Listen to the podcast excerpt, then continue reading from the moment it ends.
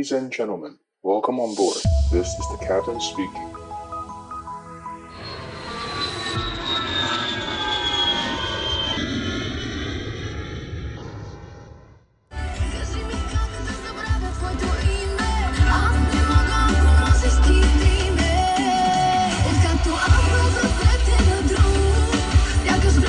大家好，欢迎收听机长广播，我是可乐教官。 今天的录音时间是保加利亚时间的二十七号，然后我现在人是在机场。那今天要请大家多多包涵一下，我想要测试一下，就是如果我在不同的环境的地方录音的效果。所以如果这个背景的声音，呃，今天如果我们测试完效果不好的话，以后我就还是会回到比较安静的地方。那如果效果还可以，比如说有一些，其他语言的，比如说我现在像我现在后面就是做保加利亚人嘛，然后我前面是做德国人，所以如果他们的讲话的声音跟这个机场的广播的这个 PA 不会太让人困扰的话，那我就会以后就会在一些不同的地方，然后给大家体验一下不同的这个环境声音。那前面大家听到这个音乐是。我在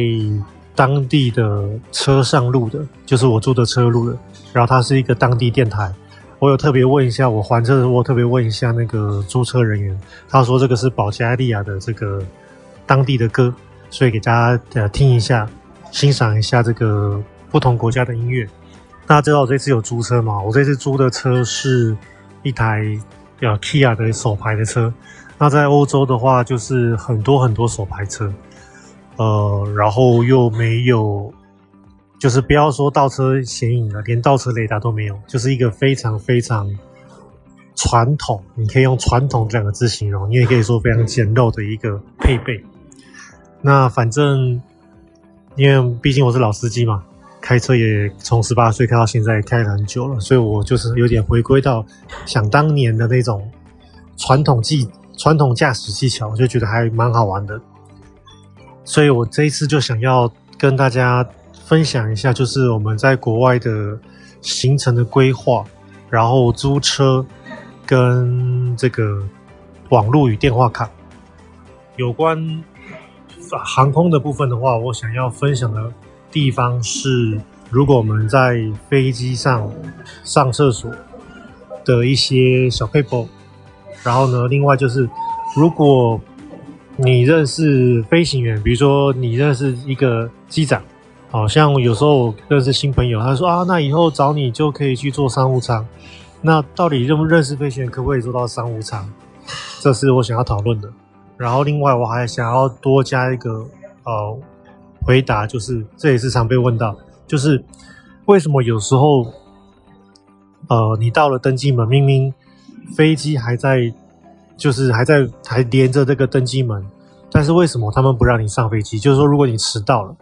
哦，大家知道我们飞机要提早到登机门嘛？比如说今天如果是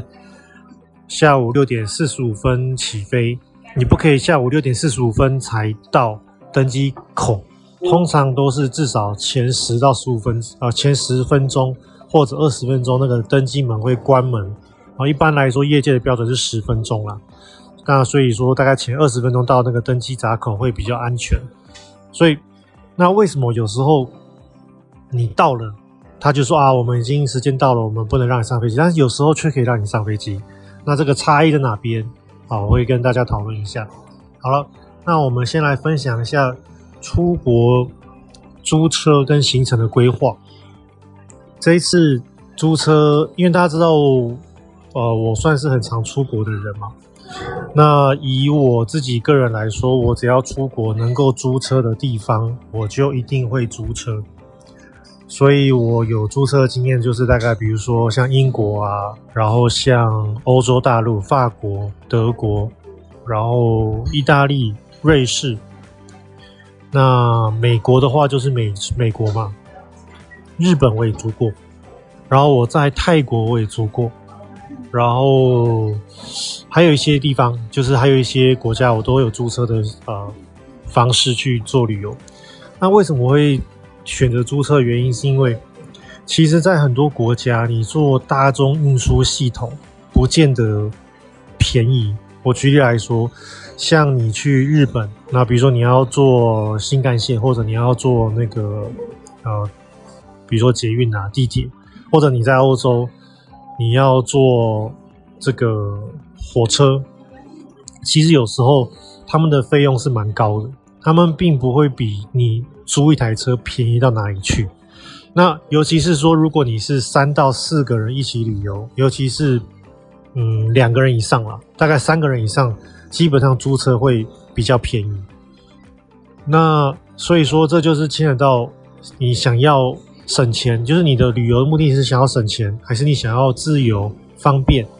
还是你想要能够就是今天玩哪里，明天去哪里的这个呃这种能够弹性规划。所以我觉得租车对我来说最大的好处，大概就是这个弹性的规划。然后呢，你不用去很有时间的压力说，说啊，我一定要压在这个十点半赶这一班火车。如果我错过了这班火车，要怎么样怎么样？那大家知道说，如果像我们台湾到欧洲，你一个旅游大概都是两个礼拜以上嘛。那你两个礼拜以上的旅游，你的行李绝对是一个大件加一个小件的行李。那大家知道我们去 check in 大件行李就是二三公斤嘛。那你到欧洲，你可能可以两件行李或者一件行李加一大一小。那你如果要赶公车，或者你要赶这个呃地铁，然后你要地铁还要转火车，这个行李你是搬上搬下，而且很很很多地方的火车跟车站其实它是不太有无障碍设施的，你必须要搬着行李直接冲上去。那如果你要去搭那个电梯无障碍的话，你要绕很大一圈。所以对我来说，我就觉得这个搬行李，然后。这个搬着行李喷汗，在国外是一个很狼狈的事情，所以我都会尝试说研究一下，说如果我今天到了日本，我今天到了欧洲，我租车方不方便？那我自己像有一次，我就是租的车，我从巴黎的机场租车，然后我就开到市区旅游两三天，然后我再开到南法旅游几天之后，我再到阿尔卑斯山。然后我再从瑞士、意大利绕回巴黎。那像这样的行程就是一个很呃很 relaxing，然后你可以非常的 flexible，你可以呃随便你要安排怎么行程。所以像我都指定大概未来一天到两天的行程，然后我可以今天睡到九点起床，我也可以就是啊，想前天太累了，那我今天就多睡一下，我睡到比如说十点半、十一点再起来。所以这个就是一个。呃，旅游的一个自由度的一个展现。那你如果是要搭地铁、要搭火车，那就很麻烦。你必须先查好票，去哪里买票，到哪个车站，然后我要怎么转车。那我这个转了过去之后，这样子接，我可能要等几分钟。那我记得那个时候有，我有记得有一次我的经验是在英国，那一次就很搞笑。那一次就是我第一天想说好，我先不要租车，我先试试看搭那个火车与地铁，就是做交交叉这样子。那我这一次，那次我也第一次去英国嘛，不懂，我就 booking 到了就是比较外环的这个呃英国郊区，呃伦敦郊区。那那一次，我就从市区要回到我的住的饭店，然后那一次的这那一次我就是类似像在地铁。伦敦地铁，然后要转一个火车这样子，那当然是同个车站转，感觉很方便。结果我在市区的地铁到了中间的转接站的时候，我就看到每个人都跑步，然后我就跟我朋友想说：“诶，为什么大家都跑步？那我们是不是该跑步？”然后我们就没有跑，我们就拖着行李慢慢走。结果到了我们要转车月台，就看到那个我们要去郊区的那个火车跑掉了，然后我们的下一班火车要等快一个多小时，所以。那一天结束完了之后，我就问我朋友说：“诶，那我们要不要改，就是租车好了？因为这样子要转车啊，然后就要要要等来等去，然后要拎着东西跑来跑去，好好累哦。”后来我们就在当地租了一台小 Polo，然后大家知道，其实在，在呃，就是在欧美跟日本租车其实不算太太贵。那我记得那天我们租到小 Polo 的话，一天好像我记得台币才一千块吧。加保险可能一千五，所以让两个人去 share，其实你就不会比搭火车贵多少，甚至可能还会差不多一样价格。那我们的做法是这样，我们的做法就是我们开这个小 Polo，我们不会开到市中心，因为开到市中心它的过路费跟一些限行的麻烦，所以我们就会开到一个郊区的一个地铁站，然后停在郊区。那郊区地铁站的话，停车有时候免费，有时候很便宜，然后我们再从那个地方再再混搭风，就是我们是类似就是租车加地市区地铁的这个模式。那我们。把伦敦市中心玩完了之后呢，我们就会回到我们的停车的地方，然后我们可能就开这个车到，我们后来还到，比如说我们开车到 Manchester，来到呃，就是苏格兰，所以我们就是在伦敦以外，我们就改开车这样子。那我觉得这样子的混搭就还蛮方便的。那当然，呃，有些人他们喜欢就是铁路运输，那搭铁路运输的好处是，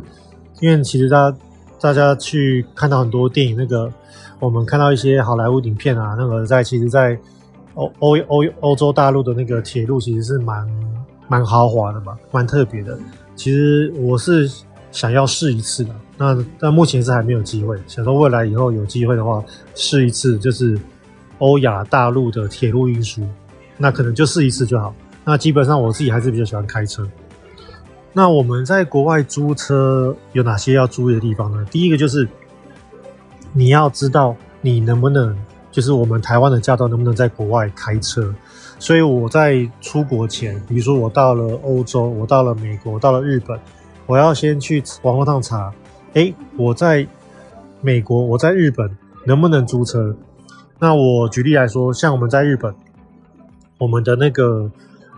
就是国际驾照。是没有用的。我们大家知道，我们在台湾可以申请一个东西叫国际驾照嘛？这个国际驾照英文其实叫 IDP，I 是 International，D 是 Driving，P 是 Permit，哦，就是一个国际驾驶许可。那这个 IDP 它其实是从我们台湾的你的驾照去翻过来的，所以大家记得，就是说，如果你有台湾的驾照。呃，就是汽车驾照加上，比如说大型、重型摩托车、摩托车的驾照，那我会建议你把这两个驾照都拿去，就是监理站，然后用那这两个驾照同时跟他申请一本 IDP。那你申请完了 IDP 之后呢，在很多国家是可以直接用这一本书加上你的台湾驾照去租车。大家记得，我们出国的时候一定要带着这一本 IDP 加上。你的台湾原始驾照，因为这一本 IDP 它的合法使用的方式是你这一本书国际驾照这本书搭配着你的原始驾照，所以如果你的原始驾照没有带在身上，在其他国家来说，它是不是一个合法的文件？好，大家记得这两个东西一定要一起带着。我之前有一次在国外就是。那个时候我不懂，然后我就没有带了这一本我台湾的驾驶证啊，其实执照。然后我到了国外之后呢，然后那个 Hertz 就是美国的 Hertz，他就说：“诶，那你的台湾驾照有没有？”我就跟他说我没有，他就说：“那你不能租。”那那天还好，我朋友他是外国人，然后他有英文版的驾照，所以后来我们就改用他的名义租车，然后由他来开车，我就不能开。所以那一次是还好没有出包，但是那一次之后我就学到一个教训，就是说。国际驾照这本书，你不仅要带它，你还要带着你的台湾原始驾照，这两个东西要合起来使用，在国外才能够租车。然后，如果你被警察拦，你也要这两个东西一起给警察看。好，所以那我们就要查。那我举例来说，像我们日本，他就不认 IDP，他是用我们台湾的驾照加上一个日文的翻译的一个一张纸，那这个纸也是在监理站去申请，所以。每个国家你要能够开车的这个文件是不一样的，你要在出国前先先了解到，那不是说傻傻的想说哦，带一本国际驾照就去日本租车，那人家就最后租车子不会租给你，那就会后面的行程就会打乱。所以记得这个非常重要，就是你在出国前你一定要知道，ID IDP 可不可以用？那 IDP 如果不能用，那像日本它是独立的一个翻译本可以用。所以，如果你去了某个国家，它是不承认 IDP 的话，举例来说，像很多东南亚国家，它可能不承认，那你就要把这个念头直接打消掉，你就要改用其他的方式。在出国前，先研究好你要能够租车。那我们要怎么样能够租便宜呢？那方式其实就 Google 嘛，大家知道，其实像 Google 现在很厉害。那我的方式就是我会用一些关键字在 Google 查询，或者我会用比如说一些网官网，比如说像我常用的是 Trip.com 嘛，然后可能像租车的话，我会去同时去 search 一下这个 Kayak。那用这几个平台分别搜寻完之后，你就会大概有个 idea。比如说像最近在欧洲租车，可能大概就是三十欧元一天。那你就会有个 idea 说，好，三十欧元一天大概是你能够查到的一个算是最低价格。这个价格要注意，就是说这个价格通常他们给你的最低价都不包含全险，所以我们最好是能够去查一下，说，诶，加上全险之后的这个价格是多少。那要怎么查全险？有两个方式。第一个方式就是我在比如说 Trip.com 或者开亚这个官网，我就已经加了全险。但是这个全险啊，常常是这一个呃平台帮你另外跟保险公司保的保险。那这个就有个问题，就是说这个保保险公司通常可能是比如说是国际公司或者是美国公司。那你国际公司或者美国公司，你在日本或者你在欧洲出了意外，通常你可能要自己先付钱，你可能要比如说付二十万、三十万台币，然后你才能够去跟保险公司去 claim 这个金额回来，所以这个就会有一个预付款的问题。还有就是说，你如果出了小状况，这个公司是外国公司，它比较难在当地帮你处理，所以这个东西呃，我可能会比较不建议。啊，通常它会比较便宜啦，这种通常这种全型会比较便宜。那我会比较建议的方式就是说，如果比如说我用 Trip.com 或者我用 Kayak 平台搜寻到，比如说他帮我连到，比如说像我在欧洲嘛，那他帮我连到 Eurocar 这个呃这个保险公司，或者他帮我连到美国，比如说我今天去美国，他帮我连到 Hertz 或者呃 Dollar 这些 local 公司，那我就可能会想说，那我就先不要在这个平台上 booking，我直接去呃 Dollar 或者 Hertz 这种国际。就是呃，当地公司租车公司，国际租车，我直接去他们的官网去去去 search 一下这个价格。那很长的情况是价格会几乎一样。那如果只要价格几乎一样的话，我就不会再辗转透过 Trip.com 或者是 Kayak 去租，我就会直接跟 Hertz 或者跟 Eurocar 这种 local 公司租车。为什么呢？因为我在 local 公司租车，我就可以用 local 的保险。直接保到当地的保险公司，而且我可以马上知道我的保险费是多少。那通常啦，就是全险大概就是没有保险的大概一倍的价格。通常我的经验是这样，所以说像现在我在欧洲租，大概租比如说三十欧元一天，那加了保险大概就是六十欧元。然后我会记得就我会建议大家就是说，呃，大家千万不要省这个保险费，因为这个保险费它可以帮你节省。两个很大的困扰，哪两个大困扰呢？第一个就是你如果保了全险，那你在租车的时候，你检查车子，你就可以随便检查，甚至他就跟你说啊，你不用检查，因为反正你车子不管怎么样，你还给我，我也不会检查这辆车，所以你就不用提心吊胆想说啊，这个小这个小碰撞，这个小凹痕是不是我弄的，还是是是不是我没有检查到？比如说你今天已经开车开了两天之后，你发现诶这个门上的凹痕到底是我弄的，还是当初我租车的时候就有的？所以这个这个这个这个事情，我以前就是有时候会担心。那这你如果买了保险公买了全险之后，其实有没有小碰撞，I don't care，反正我还他的时候，他会保险公司呃那个租车公司他不会他不会检查这个车况，他就直接把车子拿走了。还有就是说，如果你买了全险。通常在比如说 Hertz 啊、Eurocar 这种大公司，在机场还车的时候，你是只要把钥匙丢进一个箱子，你人就可以走了，你不用再再去找他们的人，然后呢还要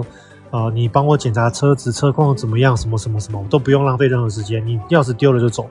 所以也可以节省很多时间。那如果你今天是真的预算有限，你买的不是全险，你买的可能是要一个自付额的保险，那我会有一个很。就是会有四个地方，呃，会我们会很容易就是没有检查到哪四个地方。第一个就是前保杆的下面那个地方，常常有人会撞到下巴，但是如果你没有蹲下来看，你有可能你没有检查到。那保险公司会问说：“诶，这个东西是不是你撞的？”所以大家记得在拿车之前，你那边一定要照相，你一定要跟那个租车人员说：“哎，你这个前下巴的最下面有伤有伤痕。”另外就是后后保险杆的下巴，就是扰流那一部分，不呃，就是排气管那边，常常也会有撞击痕迹。那边你一定要蹲下来看，你千万不要就是站着，然后看一看就放这个租车人员过。你一定要跟他说：“哎，你这个保险杆的这个下面或者这个排气管有撞有撞痕。”那他们会帮你出呃，会登记说：“哎，这个本来就有痕迹。”那另外就是，当然这个门的这个开关门的地方哦，很容易撞到这些地方，都一定要仔细看。那另外还有就是，呃，前挡风玻璃一定要看，因为很多保险就是非全险或者全险，它是不包含前挡风玻璃的。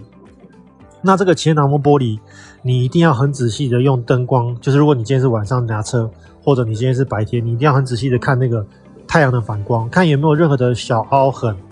因为如果我们跟前车跟太近啊，前面的那个大卡车如果有弹起小石头，很容易把这个挡风玻璃撞击一个小洞，甚至有小裂痕。那在外国，在欧美这些国家换玻璃都不太便宜，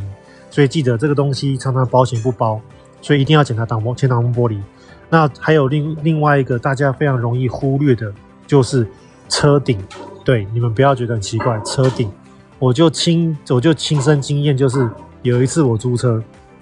我没有注意车顶有凹洞，一个真的是一个凹洞哦，大洞哦，就是有感觉有人踩在屋顶，踩在踩在车顶过，那我没有检查到。然后我我那个时候我就开了两三天之后，他说：“哎，靠腰，这个车顶怎么会凹个大洞？”然后我还尝试用手去从里面去敲那个屋顶。那后来还好，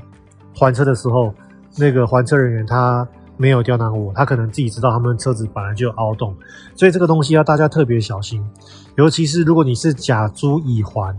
就是你还车的人员不同的话，那甲租乙还，你在乙地的那个人他不知道原本这个车况，他就会问说：“哎，你这个凹洞怎么会有？”那就会你就会很难去把它讲得清楚。所以大家记得前后保杆的下缘、前挡风玻璃跟这个屋顶。那当然。如果你都完全没有保险的话，你要你还要记得检查这个轮框，尤其是停车，就是右，像比如说我们是左驾的驾驶的车嘛，那你的右边那两个轮子的轮框常常就会有很严重的，就是 K 到那个呃人行道嘛，所以大家记得这个东西一定要检查。好，那所以这个就是我觉得保险的这部分千万不要省，是其中一个原因，就是你可以减少到很多你的。出去要担心这个担心这个，因为你有了保险之后，你等于你已经封顶了嘛。就是我已经我的成本就是每天六十欧元一天的租车费，你已经封顶，你就不用再去担心这个担心那个，你的 budget 已经有了。那另外一个保险很需要保险，就是大家知道保险就最怕撞到人嘛。撞到人就分在两个不同的地方撞到人，一个就是比较落后的国家啊，比如说东南亚、南亚。非洲这种落后的、比台湾落后的国家，那这些比台湾落后的国家呢，你撞到了人跟车，通常修理跟赔偿费用都比较低。但是为什么我说在这种国家保险不能省的原因，是因为今天在这种国家，有时候你连报警都会很麻烦。像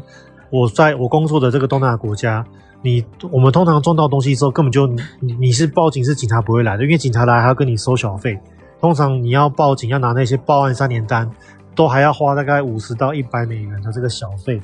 所以，如果你今天没有保险，你光是这个你要如何报警，这个小费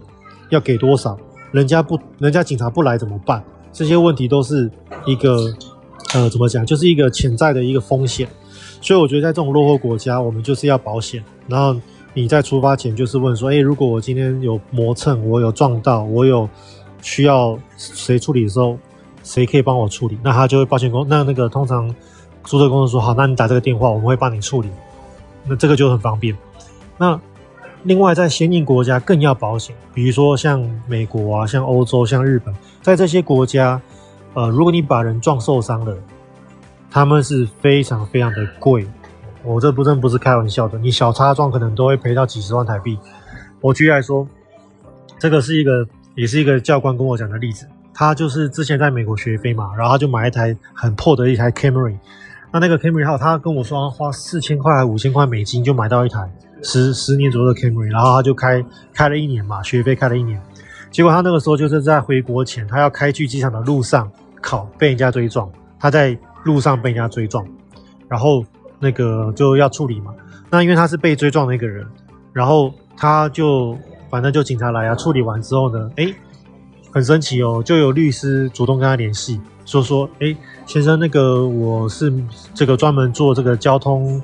就是就是交通律师。那我可以免费自愿帮你打这个交通的这个意外的这个官司，那你先回国没关系。那我帮你全部处理完之后呢，我都是免费哦。那我如果帮你要到多少钱，你只要给我三成就好。所以你可以拿七成，然后我帮我拿三成的律师费。那我那个教官朋友他就说好啊，那就给你处理。那后来在车里直接报废掉。所以后来这个 case 呢？那那个律师，我跟他说，那你今你先跟我委任完之后呢，你等下先去看个医生，然后呢，你就跟医生说你这个哎有点酸痛，哪里酸痛啊？尤其是肩颈这一部分酸痛，那就拿一个这个医生的这个呃医院的这个看医生的这个证明，类似像诊断证明这样子。那这样子弄完之后呢，然后他就回国了，他就学费完了就回国了。后来就一阵子之后呢，律师跟他联系说，哎先生，那个我帮你拿到了这个。这个官司的这个对方已经愿意和解了，然后所以对方赔我们多少多少钱，然后我跟你拿了三十三十趴之后呢，七呃七成这个要要转账给你。那我记得后来教官跟我说，他拿到大概七八千美金的这个赔偿，所以他这台车等于是开免费开一年，然后还拿到了呃还额外赚钱。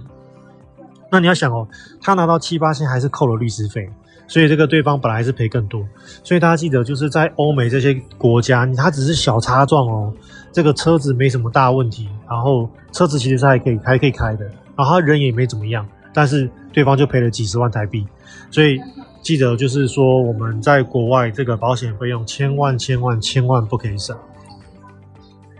那讲完了租车，那大家知道我们在国外租车就需要导航嘛？那像很早期，我们还需要去弄什么车机啊什么，现在都不用，现在就是用 Google 导航就很棒。那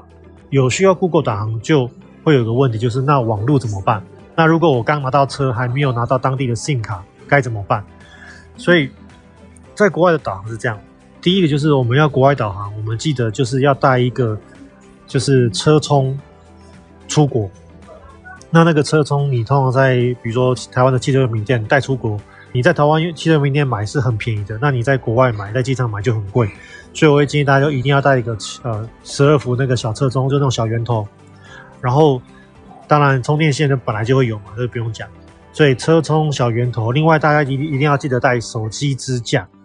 因为在很多国家这个手机你没有支架是违法的。然后尤其像有些国家，它的支架不能够贴在你的呃玻璃上，像我记得加州就不行。加州的支架是必须，比如说你要固定在冷气出风口，或者是你要一个小沙包放在这个挡风玻璃，就是那个仪表板下面。所以这个当地的这个法规，当地的租车公司也会跟你说。那我觉得小支架最小的方式就是有一种支架很小，就是它是卡在那个汽车冷气出风口上的那个支架，那个淘宝买、下皮买一个才一两百块台币，这个要记得要带。那像我自己的话，我是用 GoPro 的支架来取代，就是我有 GoPro 支架，我可以装 GoPro，我也可以装手机。那我自己是用这种支架啦，但是我我觉得就是大家反正就是记得就是十二伏的这个小圆头跟手机支架要记得带。那出国前啊，比如说像我这次来了保加利亚嘛，所以我在有 WiFi 的地方啊，我就会优先我就会优先下载离线地图，因为 Google Map 可以下载离线地图，那怎么下载？它方式就是你先用，你先打开 Google Map APP，然后你要先登录，好，那登录完了之后，就会大家就看到自己的头像在右上角嘛，那你就在右上角头像按一下之后，就会有个离线地图的选项，这个离线地图你就可以用 Zoom In Zoom Out 的方式先下载下来，那我就会像我比如说去曼谷旅游，我想要在曼谷租车，那我就会把曼谷周边，甚至到曼谷帕塔亚。这个区块的离线地图先下载下来，这个其其实是 just in case 啦，就是说如果我今天刚到了国外，我还没有买当地的 SIM 卡，或者我在收讯不好的山区，那我至少还有离线地图可以使用，这个非常重要。像我前几天我开了开到了那个，我本来要从保加利亚开到希腊嘛，那中间就有段山区，那我那段的那个网络搜讯不好，诶，那我因为已经下载离线地图，我就可以使用离线地图继续导航，我就不会出现那个你现在没有网络这个状况出现。所以离线地图记得一定要先提前下载好，用 WiFi 下载好。另外就是说，强烈建议大家到了当地一定要网络嘛。那这个网络要怎么弄呢？网络我会建议就是，大家出国前一定要先先预备好。那有几个方式，第一个就是呃用 WiFi 蛋嘛，就是像我自己是用 PokeFi。那 PokeFi 的话，我当时是在香港买的。那 PokeFi 它就可以用到。我记得好像可能上百个国家的网络都可以用，那这个对我们，因为我对我们飞行来说就很方便。那当然，如果大家不是每天都在出国，不像每天都在出国的人，你就不需要自己买一个 PokeFi 放着。虽然说我觉得 PokeFi 是一个很好的投资啊，因为我自己用 PokeFi，呃，几乎我们常去的国家，像我这次去的，即使像我们保加利亚这么落后的地，呃，不是落后。保加利亚离我们这么远的地方，还有像我等一下要去维也纳转机，然后还有我要去日本转机，这些国家全部都可以使用。所以，PokeFi 这种 WiFi 蛋的话，我觉得它是一个不错的投资。那 PokeFi 这个东西，我觉得如果你们就是 WiFi 蛋这个东西，如果你们有一年出国一两次的这种，就是你喜欢出国的这种人，喜欢旅游的人，我相信我听到都喜欢旅游嘛。如果你是一年就有计划一两次出国旅游的人，我觉得可以准备。那好处就是你，你可以，你可以有了，因为这个像他们这种 WiFi 蛋啊、PokeFi 这种东西，他们的这个 rate 是全世界共用的。比如说两 G 或五 G，然后可能四五百块台币，所以这个价钱是还蛮 OK 的。那你就不用事先买当地网络，然后我就是到了当地之后。我再到当地的市区的电信公司买当地的 SIM 卡，然后再插上 SIM 卡。那另外一个方式比较我也用过的方式就是，如果像你是中华电信的用户，中华电信的他们通常在国外漫游，有时候会有一些特价，比如说什么日本三天漫游特价或五天漫游特价，比如说六九九。那如果像这种。三天五天特价六九九，那我觉得就可以使用，你就不用再用什么 PokeFi 或者是当地买 SIM 卡。但是通常啦，就是漫游要便宜，我的印象就是只有日啊、只有就是中华电信比较超值，像远像我自己是用远传嘛，远传啊，台湾大哥大通常不太便宜。那这个漫游多少钱可以用呢？我给大家的建建议就是说，如果一天低于一百块台币的话，你可以考虑。比如说，你今天要去三五天，那大概整整个整体下来大概是三五百块台币以下，你就可以考虑。因为如果只要超过五百一千块以上的话，通常你在当地办 SIM 卡会比较便宜。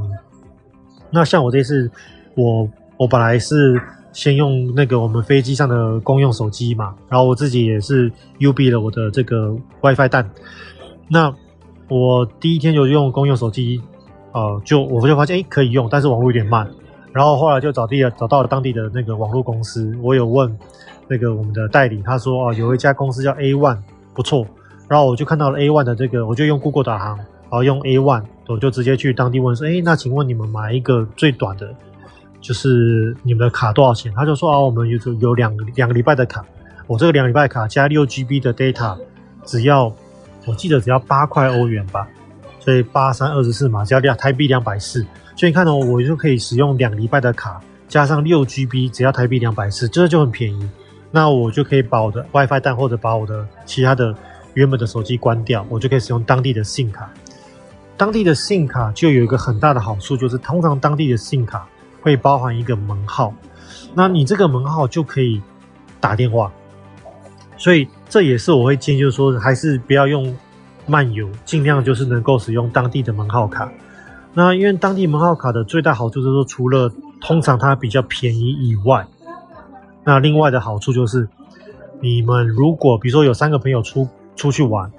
那或者是说你们需要联络当地的餐厅，你就不用再用什么 Skype 去用什么 用 Skype 的那种 package，你可以直接拿起你的手机就打当地门号。那或者是你要去租车，他会问说：“那你有没有当地的这个电话号码？”或者你要订饭店，比如说今天我要订一家饭店，那我订了之后呢，我需要跟饭店的柜台联络，我就可以直接拿起当地的门号去打。所以我会还是很强烈建议，就是说能够办一张当地的门号是最好，因为你会有一张当地的电话可以打当地的柜台。所以我觉得这蛮重要的。那当地的卡除了到当地办，就像我的模式，我可能用 WiFi 蛋，然后我到了当地之后，到当地去办这个门号以外，另外一个比较保守的做法就是我在台湾先去虾皮去去找。通常你在台湾人常去的国家，比如说西欧三十个国家，或者美国，或者东南亚，或者日本，这些我们台湾人常去的国家。都会提早有公司可以卖你当地的 SIM 卡，比如说他可以说，哇，我卖你一张五百块的 SIM 卡，你可以用一个月，然后我每天的流量是五百 MB，那像这种就可以用。所以说，如果你已经有这个规划，那我觉得你可以在虾皮上直接找当地的 SIM 卡直接买。像我上次去美国，我就没有使用 WiFi 蛋，我就是直接跟呃虾皮的卖家直接买这个美国卡。然后我就买，我记得我是买了两张吧，一张给我的 iPad 使用，一张给我的手机用。那我的 iPad 就是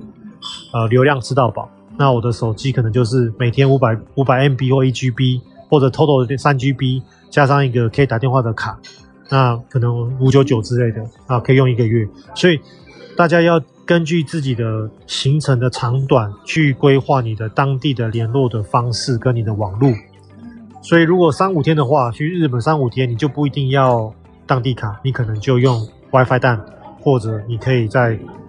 用中华电信的这个特价漫游，它就蛮便宜的。那如果你是一个礼拜以上，甚至一个月的话，那你可能就要在虾皮直接买当地的呃信卡这样子。然后记得就是我们现在的手机啊，安卓或者是苹果。他们常常会自动更新，所以如果你用 WiFi 蛋的话，WiFi 蛋的话，你要记得用，呃，在苹果里面，你要把你的那个自动 APP 自动更新的这个功能关掉，因为你如果把它留着，你使用 WiFi 连上的 WiFi 蛋，他们会一直在背景去更新你这些软体嘛。那像我的，像我自己苹果，可能几几十个软体，几百个软体，那我如果继续开着，它可能一天就跟你耗掉一两 G 的这个流量。所以这个也要特别注意，在出国前我都会把这个 APP 的自动更新把它关掉，或者我今天到了饭店，我是使用饭店的 WiFi，然后我发现诶有的 APP 需要更新，那我就手动把它更新一遍这样子。所以这个也是要注意的小地方。好，那我们旅游的部分讲完了，我们来讲我们今天的正题。我们今天的正题就是我们在飞机上上怎么样上厕所可以舒服一点。其实飞机的厕所啊，都有分大小，所以如果今天当然像我们男生上小小号当然方便嘛，所以厕所大小无所谓。但是通常我会建议就是说，如果今天你在飞机上啊，你如果今天坐的是中段啊，你可以尽量走到后面的厕所。通常后面飞机的尾巴的厕所会比你飞机头的厕所来的大。我举我在飞的三二零系列来说，我们三二零的厕所啊，有分前跟后两个厕所。应该说两个或三个了。那我们前面一个厕所，后面两个厕所。那我们前面的厕所，因为它是在前门之前，它是在你一进门的左边的厕所，它刚好在驾驶舱，驾驶舱后面会有一个，就我们叫做电子舱夹，就是我们放这些我们的导航设备啊，所有的这些电子设备。那驾驶舱后面会有电子舱夹，电子舱夹后面才是厕所，然后厕所后面马上就是你的门、你的走道门口，所以这个厕所它的这个面积是受限的。也就是说，今天不管你是星宇的这种豪华公司，或者像我们公司联航，这个厕所都是一样小，都是非常小。然后呢，它的高度，它因为我们飞机头比较高，因为它要做一个那个嘛圆形嘛，所以我们飞机头的厕所它会有弧度。所以相对来说，它的